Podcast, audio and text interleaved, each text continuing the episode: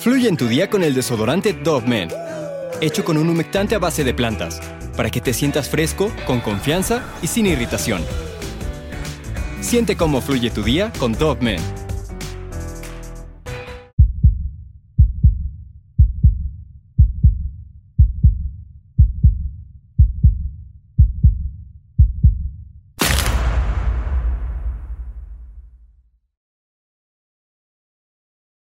Hoy te voy a contar doble historia en un solo video. Por un lado, el cruel crimen de Mary Dolores y por otro, el de su hermano que se trastornó de por vida convirtiéndose en un matón de mujeres.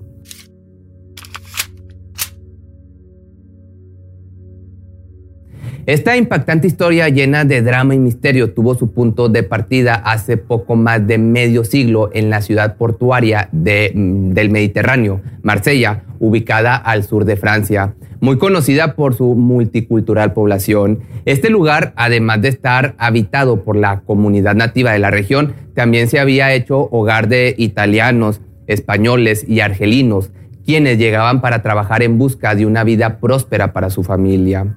A principios de los años 60, dentro de la llegada de una gran multitud migratoria venida de España, arribaron los Rambla, una familia que deseaba establecerse en la prometedora ciudad y quienes lograron asentarse rápidamente en aquel lugar.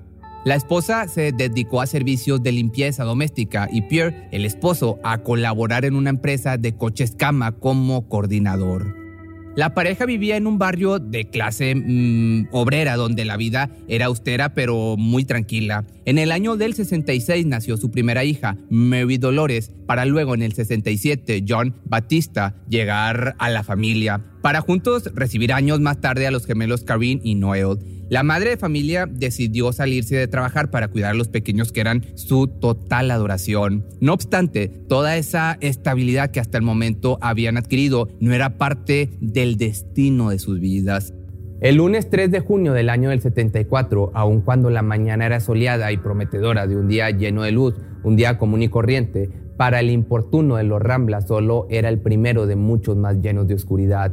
Aquel día, en el barrio de Saint Agnès, alrededor de las 11 de la mañana, los niños Rambla, Mary Dolores de 8 años y John Batista de 6, salieron a jugar a la calle del edificio que era su hogar. En medio de juegos y risas, a la acera se acerca un vehículo gris. El conductor con cabello castaño se estacionó y salió del auto. El hombre, sonriente, preguntó a los niños si habían visto un perro negro rondando pues él recién había perdido a su mascota, perdido, y lo estaba buscando. Los pequeños negaron haber visto al perro, pero el sujeto ya tenía su plan y fue aquí donde se aprovechó de la inocencia de los menores para pedirles que lo ayudaran a buscarlo. El misterioso hombre mandó a John a buscar al can al patio trasero del edificio y el niño accedió sin pensarlo, dejando a su hermanita a solas con este monstruo. Apenas demoró unos cuantos segundos, pero cuando regresó a la parte de enfrente, desconcertado notó que Mary Dolores no estaba, ni el supuesto dueño del perro, ni el auto que conducía. Aquel hecho pautó el camino que le quedaba por recorrer. John buscó con la mirada a su hermana, pero sin éxito alguno, corrió al interior del edificio directo a su departamento. Ahí contó todo a sus padres, quienes a su vez se apresuraron a dar parte a las autoridades. El niño relató que el auto era gris y que pudo ser un Simca 1100, pero aunque comúnmente sucede que existen discrepancias entre lo declarado y lo real, la policía procedió a una búsqueda exhaustiva de la menor que duró solamente dos días. La zozobra finalizó el 6 de junio, pues la incansable búsqueda dio frutos, y es que a escasos 20 kilómetros del departamento de Los Rambla, en un bosque aledaño a la carretera, la policía descubrió el pequeño cuerpo de Mary Dolores, tirado cerca de un cultivo de champiñones sobre flores amarillas y a su lado rocas manchadas. El cuerpo parecía estar todo atacado con cuchillos y aparte golpeado. La familia quedó inconsolable de tan cruel situación. Luego de encontrar el cuerpo de la pequeña, los detectives se dispusieron a buscar testigos o alguna pista que los encaminara al responsable del rapto. Estando en ello, descubrieron que el mismo día del secuestro, Tan solo unas horas después, aproximadamente, en las cercanías del edificio donde vivían los Ramblas, se produjo un accidente entre dos coches, un Renault blanco y un Peugeot 304 gris. La causa fue que este último iba a toda velocidad sin frenar ni siquiera en los cruces de las calles que atravesaban su camino. El hombre reaccionó al percance de una manera, pues digamos, muy sospechosa, pues aceleró más y se dio a la fuga, para más adelante salir del camino girando hacia una brecha. Luego, el sujeto entró a una especie de túnel en donde, para su infortunio, quedó atascado en el lodo dentro de una granja donde se cultivaban champiñones. El conductor se bajó del coche y acudió a pedir ayuda a una casa cercana. Los vecinos ayudaron a empujar el auto para así lograr sacarlo del fango y lo hacen. Entonces él se va, pero el hecho de que quedara tirado precisamente ahí les pareció muy extraño a los lugareños. Entonces, cuando ellos se enteran que la niña fue encontrada dos días después, notificaron a las autoridades de aquel suceso. Adicional a estas sospechas, la policía toma nota de las declaraciones de una pareja de testigos, Aline y Alain Aubert, los jóvenes quienes iban transitando por la calle por la que se generó el choque. Comentaron que el conductor lesionado de nombre Vincent Martínez le pidió que siguieran al auto que lo habría chocado pues estaba huyendo y necesitaba tomar los números de su placa. Unos 100 metros más adelante lo encontraron detenido en el camino. A lo lejos y entrando a un bosque se veía el sujeto correr y de su mano una pequeñita. Ellos entonces tomaron los números de la placa, que era 1369 SG06, y retornaron para brindárselo a Vincent. Esta había sido la última posibilidad de salvar a la pequeña Mary. De inmediato, la policía comienza a unir los cabos sueltos y supone que el hombre en el fango y en la carretera son el mismo y el único responsable de lo que le sucedió a la menor quien, después de arrebatarle la vida, acudió a dicho lugar para deshacerse del cuerpo, además de encontrar en el túnel un suéter rojo. Aquel día quedó detenido Christian John Gilbert Ranucci, un joven nacido el 6 de abril del año del 54 en Avignon, esto en Francia, hijo de John Ranucci, un veterano de la guerra de Indochina, y Eloise Maton, una mujer tipo, digamos, enfermera que se encargaba de cuidar a las personas.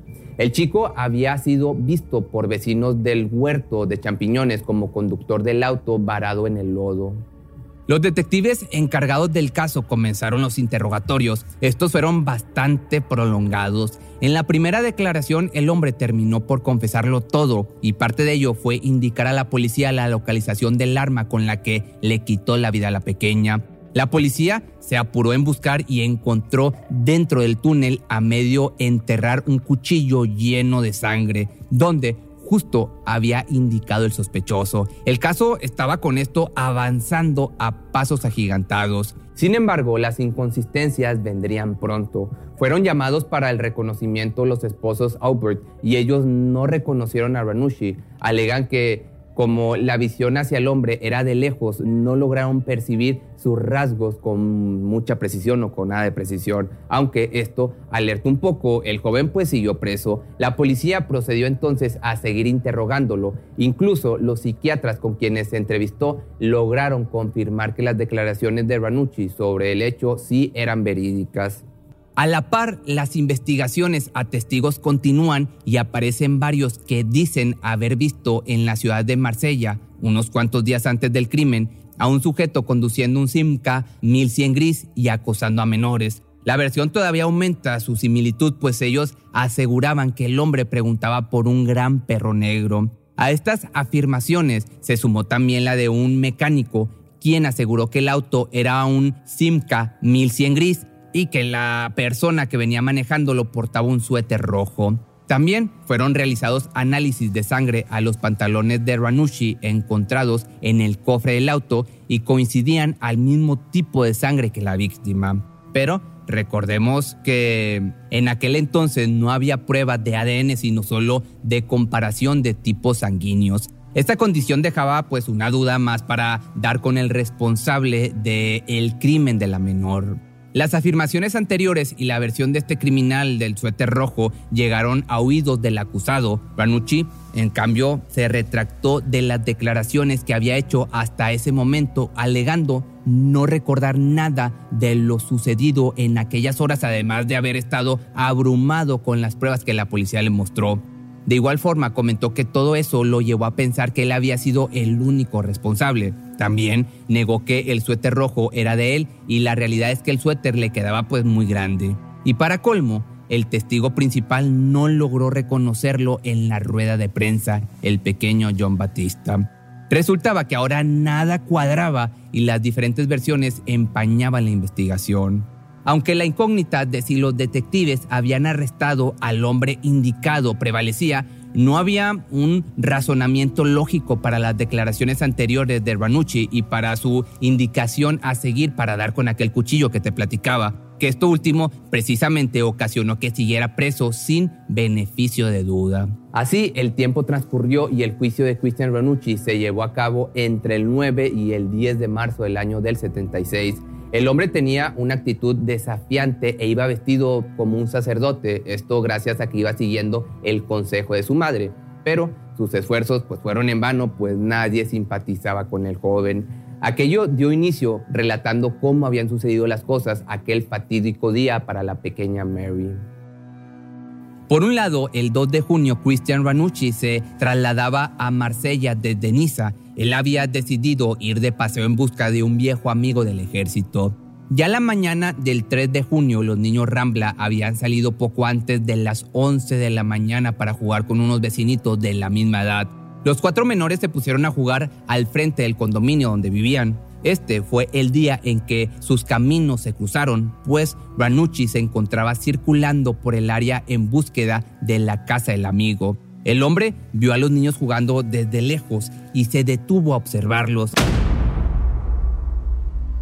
Fue aquí cuando convenció a la niña a subir a su Peugeot 304 Dijo que primero se negó a subirse, así que el sujeto se dio a la tarea de insistir e insistir con la excusa de necesitar compañía para buscar al animal y que en breve estaría de vuelta para antes de la hora del almuerzo.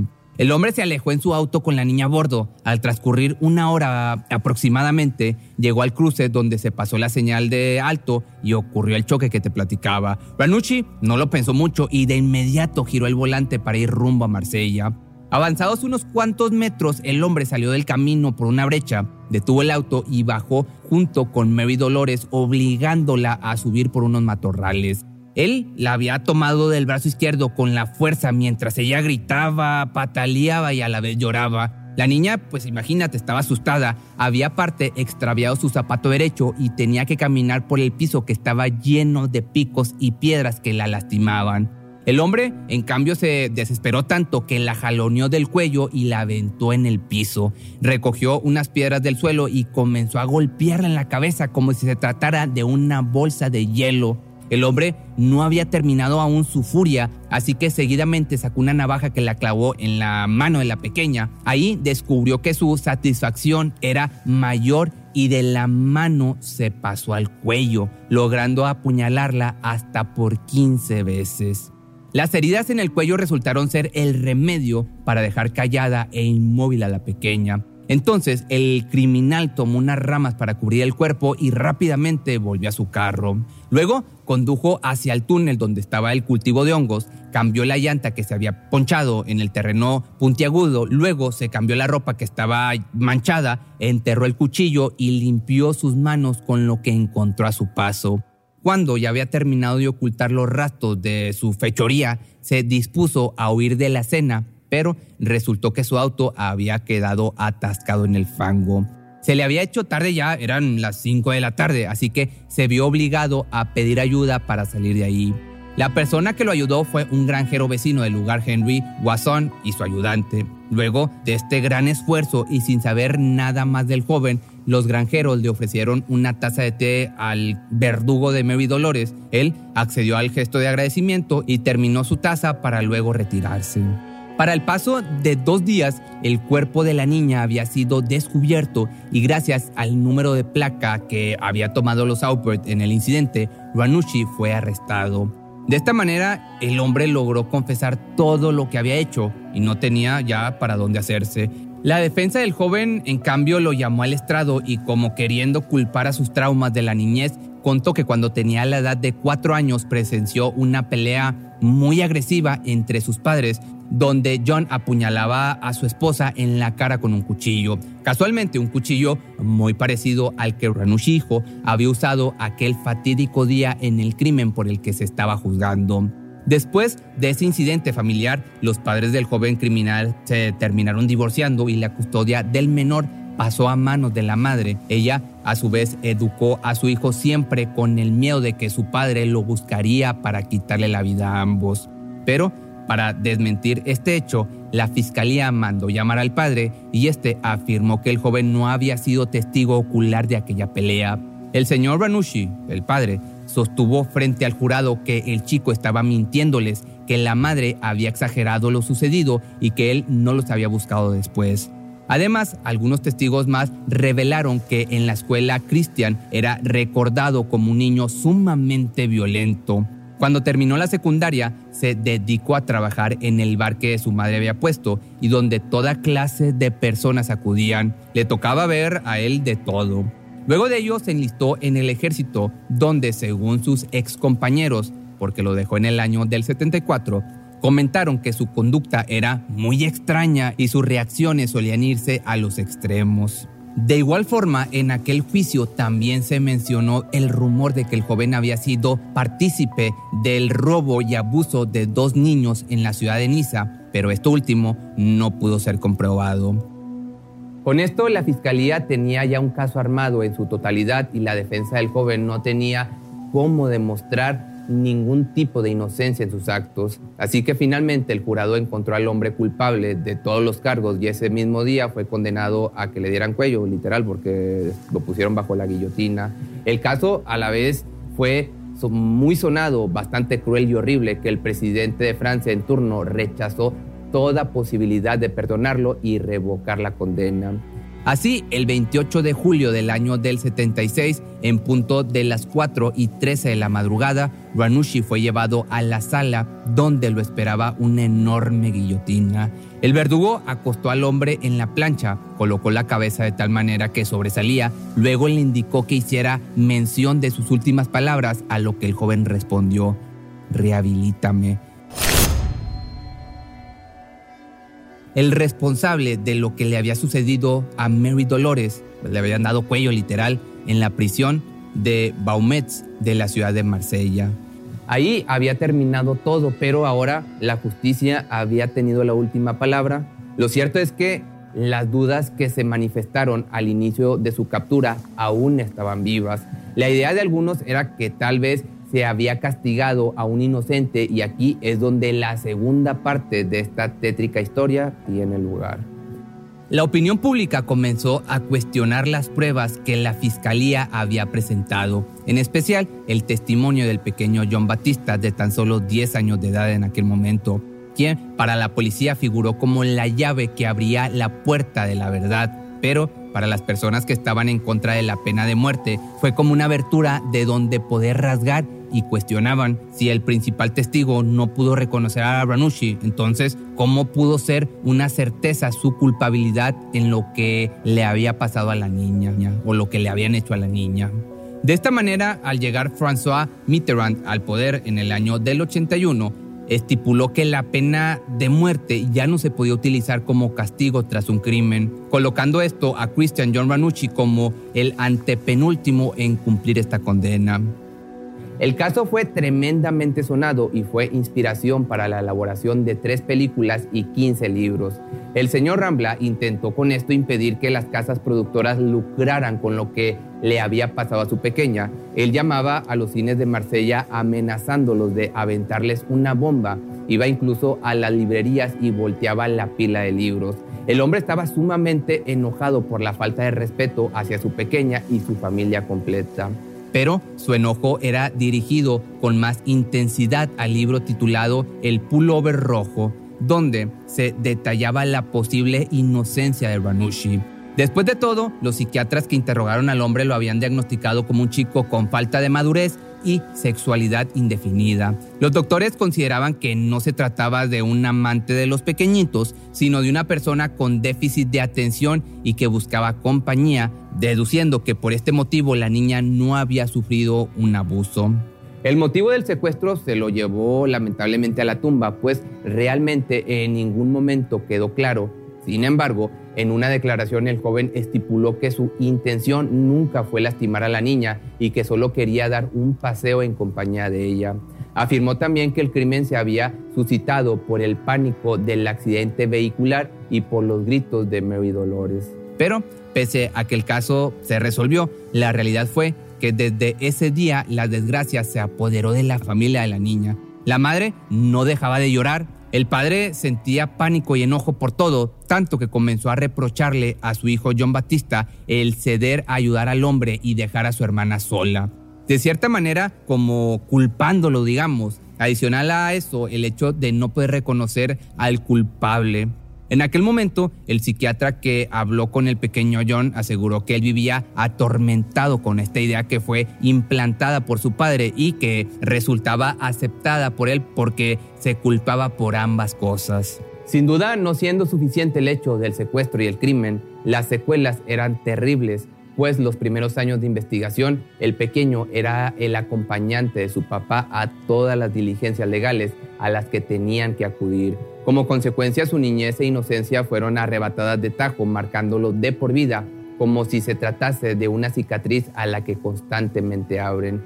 Su exterior se hizo fuerte, pero su interior digamos que seguía siendo tan delicado. Posteriormente a la sentencia, la familia Rambla trató de llevar una vida, digamos, normal, pero los problemas venían en camino. En una ocasión, mientras John tomaba clases de francés, había que practicar la lectura. Pues, ¿cuál libro crees tú? El pullover rojo. Como si fuera una burla y a la vez hubieran presionado un botón de encendido. Esto desencadenó un ataque de ira del adolescente. Arrojó el libro al piso, le arrancó todas las hojas de una manera salvaje y se agarró a pisotearlo todo. John estaba en problemas y fue suspendido por 10 días. Esto representó una alerta para sus padres, quienes lo consultaron con un psicólogo que a su vez aseguró que el joven no tenía nada.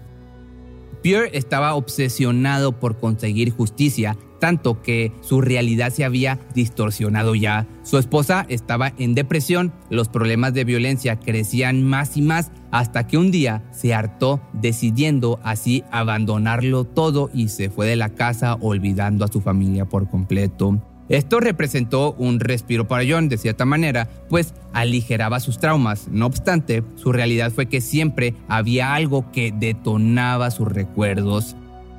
El joven creció y a los 18 años le tocó hacer el servicio militar y su pasado lo perseguía, pues los chicos ahí siempre le hablaban del caso de su hermana. Él se hartó al igual que su papá, pero su reacción fue muy diferente. Optó por estudiar a fondo las teorías de inocencia de Ranucci que se narraba en el libro El pullover rojo, enfocándose en los errores que ahí se describían para de alguna manera curar su trauma. Esto daba paso a la mejor etapa de su vida. En 1990 conoció a Patricia, una joven con la que se fue a vivir y con quien tuvo a Tomás, su primer hijo. El joven finalmente había encontrado una motivación, hacía todo para salir adelante. Comenzó a trabajar en un negocio inmobiliario, vendía alimento para animales y hasta barreras automáticas. Sin embargo, un giro inesperado lo sacudió un día mientras tomaba un café, ya que conoció a Corinne Battle y Christian Schalenkon, una pareja que tenía una dulcería en el cine y que también ofrecían banquetes a los equipos de rodaje de diferentes producciones cinematográficas. Ellos notaron la energía del hombre y le ofrecieron trabajar con ellos, a lo que él aceptó. La vida de John con esto ya no era un drama, sino todo lo contrario, se encontraba viajando constantemente, conociendo gente, artistas y demás. Pero, como todo lo que sube, tiene que bajar, los problemas con su actual pareja estaban en picada y eso debido a que en medio de ellos dos había una tercera en discordia. Hablamos de Corinne, su jefa, siendo este suficiente motivo para después de 10 años de relación separarse de Patricia. Poco a poco, con el ajetreo diario que demandaba su trabajo, John comenzó a medicarse con tranquilizantes, aunque la barrera pronto se cruzó, pues tiempo después comenzó a intoxicarse con esta, la hierbita de la felicidad y con este polvo que ya sabes cuál es. Y por si fuera poco, la gente seguía preguntándole por Mary Dolores y él reaccionaba de la peor manera, peleándose verbalmente y físicamente con los curiosos. El hombre seguía cayendo y cayendo en un hoyo profundo. Ya la tarde de un martes de julio del año 2004, su novia Corinne fue a visitarlo y decidida a pasarla bien, se le abalanzó encima. John acababa de inhalar de esta que te platicaba y tomó a la mujer por los brazos retirándola hacia atrás. Le dijo a su vez que quería arreglar las cosas con Patricia, su ex. La mujer en ese momento no le prestó atención y volvió a insinuársele sentándose en sus rodillas. Él se percata que ella no lo está escuchando para nada y a la vez se enoja para luego comenzar una pelea. Ella alza la voz y en un momento de desesperación y descontrol, él le aprieta el cuello con tanta fuerza hasta dejarla sin aliento. Se desvanece en el suelo y cae sin vida. La adrenalina corría por sus venas, sus pupilas seguían dilatadas y lo único que se le ocurrió fue empaquetar el cuerpo de Corinne en bolsas plásticas para llevarlo a casa de Patricia. Al llegar a la casa, accedió a la bodega de madera que su ex tenía al fondo del jardín y ahí depositó el cuerpo ya sin vida. La ausencia de su jefa, que a la vez era novia, se hace notar y las autoridades ya la estaban buscando. John, por su parte, continuó su vida como si nada hubiera pasado. Hasta se unió a las brigadas para dar con el paradero de la desaparecida. La búsqueda iba perdiendo igual intensidad y esperanza. Pero al paso de siete meses, en febrero del 2005, Patricia se acercó a la cabaña trasera, pues iba a extraer una patineta de Tomás. Tomás, si te recuerdo, Tomás era el hijo pequeño de John, solo que al abrir la puerta se percató de un olor extremadamente fétido. Comenzó entonces a mover todo a su alrededor para ver de dónde provenía y de pronto, saliendo de una bolsa, logró ver una cabeza. Era la de Corinne. La mujer, imagínate, se aterró al enterarse que todo el tiempo el cuerpo de ella estuvo ahí, así que rápidamente dio parte a las autoridades quienes le pidieron llamar a John por ser el principal sospechoso. Ella accedió y lo llamó y dijo que fuera con urgencia porque la casa se le estaba inundando. El hombre se apresuró en llegar, pero para su sorpresa, la policía lo estaba esperando, logrando así su detención. Los medios de comunicación dan a conocer el nombre del criminal y la sociedad entera, pues imagínate, entra en shock. El pequeño inocente que fue engañado para raptar a su hermanita volvía a dar de qué hablar, pero esta vez siendo el malo de la historia. John Batista nuevamente es llamado al estrado pues de ser enjuiciado no se pudo zafar. El hombre declaró que le quitó la vida por desesperación en medio de una pelea porque no se ponían de acuerdo entre la carga de trabajo que ella le asignaba y la paga que le gratificaba. En el juicio relató hasta conmover a los presentes diciendo, desde la edad de seis años que no tengo futuro, soy transparente. De cierta manera, los traumas de su infancia y al estar involucrado en el rapto de la pequeña Mary Dolores, al fin le estaban sirviendo para algo en su beneficio. Alegó, de igual forma, un desorden mental, además de haber actuado bajo los efectos de una sustancia de las que era adicto. La defensa tenía con esto la excusa perfecta o las excusas perfectas. Sin embargo, el 17 de octubre del año 2008 fue condenado culpable de los cargos y sentenciado a 18 años de cárcel, aunque pues viéndolo bien le pudo haber tocado más. Luego, en el 2013, la ley le permitió acudir al funeral de su padre, pues este hombre había tenido buena conducta y no, no había motivo para impedírselo. Él siguió comportándose bien y en el año 2015 fue liberado bajo palabra. Solo había cumplido con siete años de cárcel. Esto motivó un poco al hombre que se puso a estudiar para ingeniero en calefacción y todo parecía pues florecer de nuevo, digamos, volver a retomar el buen camino. Pero esto no es todo, lo peor venía pisándole los talones. El 21 de julio del año 2017, el hombre trastornado, errático y a la vez adicto se sintió perseguido y espiado por una supuesta pareja quien según él lo había estado molestando días atrás. John iba caminando por la calle de Toulouse, donde de lejos observó por la ventana de un edificio a una joven a la que creyó era la misma que lo había estado molestando. Se trataba de Cynthia Lunimbu, una joven de 21 años que trabajaba como empleada doméstica y que recién había llegado a su departamento. Ella apenas tenía dos meses viviendo ahí. El hombre se logró colar en el edificio, tocó una primera puerta y nadie le contestó. Luego tocó el timbre de la siguiente y temerosa, Cynthia abrió la puerta. El hombre aventó la puerta de un golpe y comenzó a golpearla fuertemente hasta que quedó inmóvil en el suelo. Rambla llevaba puesto guantes quirúrgicos e iba armado con un cúter. Este último lo usó para rebanar la espalda dirigiéndose hasta el cuello para terminar con la garganta de la mujer. El cuerpo de Cynthia quedó boca abajo. Él le quitó la ropa y el celular, intentó borrar las huellas y volteó el estudio para aparentar que se había tratado de un robo. Fue que después de seis días, ya el 27 de julio, que los padres de la joven preocupados por no saber nada de su hija, llamaron a los servicios de emergencia para indicar que la chica estaba desaparecida, pues la última conexión que se quedó guardada en sus redes sociales había sido el 21 de julio a las 12.30 horas. Las autoridades acudieron al estudio de la joven y cuando lograron entrar la encontraron sin ropa y pues la habían degollado en el suelo, siendo el centro de un gran charco que a la vez este charco ya estaba seco. El olor que se percibía era bastante intenso y como te digo, su cabeza estaba casi pues aparte de su cuerpo. Los forenses mencionaron sección de la yugular y sección de la carótida, aspecto de semidecapitación Causa de la muerte, hemorragia externa. El cuerpo fue examinado de inmediato y se pudo recuperar ADN de las uñas de la mano derecha de la joven. La chica se había defendido con mucha fuerza. Se erizó la piel de los detectives encargados del caso cuando se dieron cuenta, imagínate, que las muestras coincidían con las de John Rambla, el mismo que hace no mucho tiempo habían liberado bajo palabra por buen comportamiento y que no cumplió en su totalidad aquella condena por haberle quitado la vida a aquella mujer.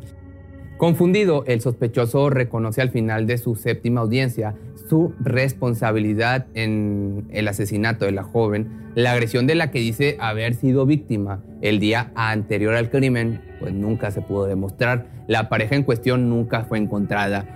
Ningún elemento vincula a Rambla con Cintia, ninguna llamada telefónica, ninguna presencia de Rambla en los lugares de paso de la víctima que acudía regularmente a realizar tareas domésticas.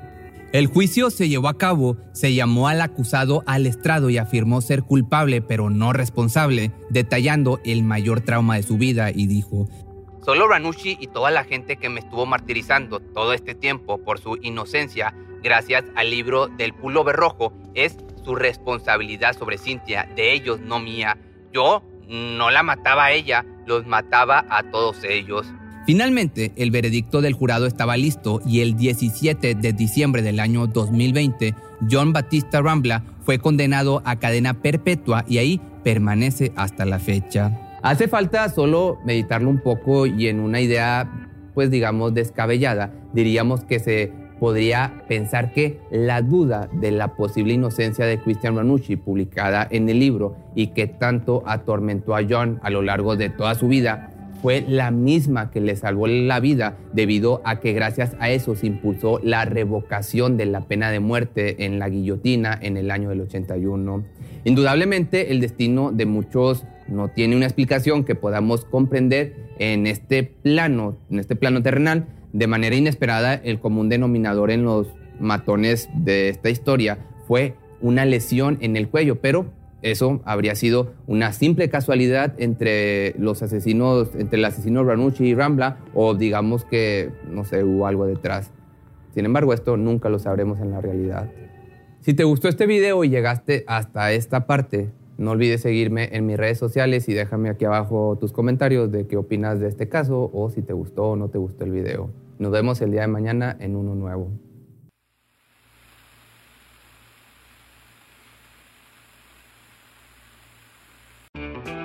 Fluye en tu día con el desodorante Dove Men, hecho con un humectante a base de plantas, para que te sientas fresco, con confianza y sin irritación.